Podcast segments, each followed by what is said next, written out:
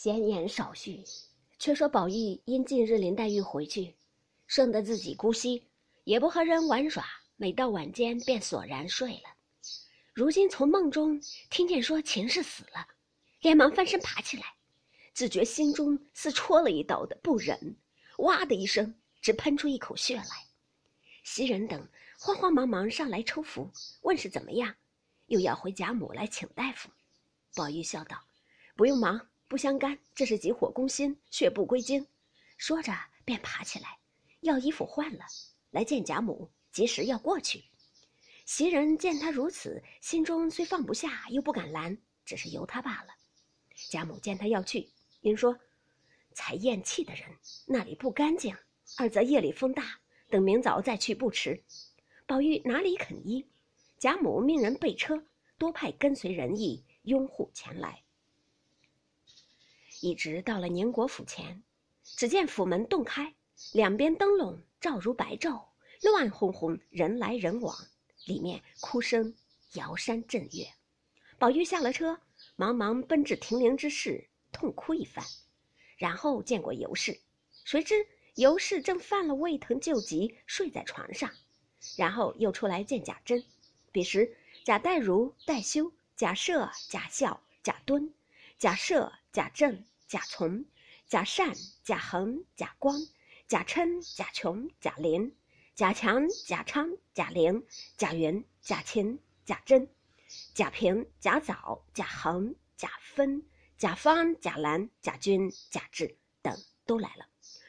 贾珍哭得泪人一般，正和贾代儒等说道：“何家大小，远近亲友，谁不知我这媳妇儿比儿子还强十倍？如今伸腿去了，可见这长房内绝灭无人了。”说着，又哭起来。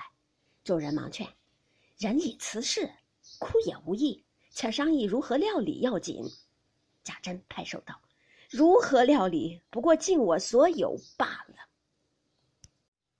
正说着，只见秦叶、秦钟并尤氏的几个眷属、尤氏姊妹也都来了。贾珍便命贾琼、贾琛、贾琏、贾强四个人去陪客，一面吩咐去请青天监、阴阳司来择日。择准停灵七七四十九日，三日后开丧送讣文。这四十九日，单请一百单八众禅僧在大厅上拜大悲忏，超度前亡后化诸魂，以免亡者之罪。另设一坛于天香楼上，是九十九位全真道士打四十九日解冤洗业教，然后停灵于慧芳园中，灵前另外。五十众高僧，五十众高道对谈按期做好事。那贾静闻得长孙喜死了，因自为早晚就要飞升，如何肯又回家染了红尘，将前功尽弃呢？因此并不在意，只凭贾珍料理。贾珍见父亲不管，一发自意奢华。看板时，几副杉木板皆不中用。可巧薛蟠来调问，因见贾珍寻好板，便说道。我们木店里有一副板，叫做什么强木，生在黄海铁网山上，做了棺材，万年不坏。这还是当年先父带来，原系义中亲王老千岁要的，因他坏了事儿，就不曾拿去。现在还封在店内，也没有人出价敢买。你若要，就抬来使吧。贾珍听说喜之不尽，即命人抬来，大家看时，只见帮底儿皆厚八寸。文若槟榔，味若弹射，以手扣之，叮当如金玉。大家都齐以称赞。贾珍笑问：“价值几何？”薛蟠笑道：“拿一千两银子来，只怕也没处买去。哎，什么价不价，赏他们几两工钱就是了。”贾珍听说，忙谢不尽，即命解具胡妻。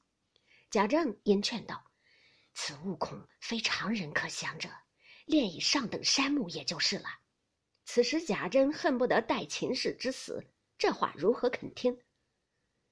因忽又听得秦氏之丫鬟，名唤瑞珠者，见秦氏死了，他也触柱而亡。此事可喊，何族人也都称叹。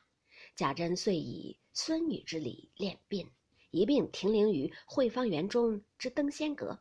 小丫鬟名宝珠者。因见秦氏身无所出，乃甘心愿为义女，是任衰乡嫁邻之任。贾珍喜之不尽，及时传下，从此皆呼宝珠为小姐。那宝珠按未嫁女之丧，在灵前哀哀欲绝。于是合族人丁并家下诸人，都各遵旧制行事，自不得紊乱。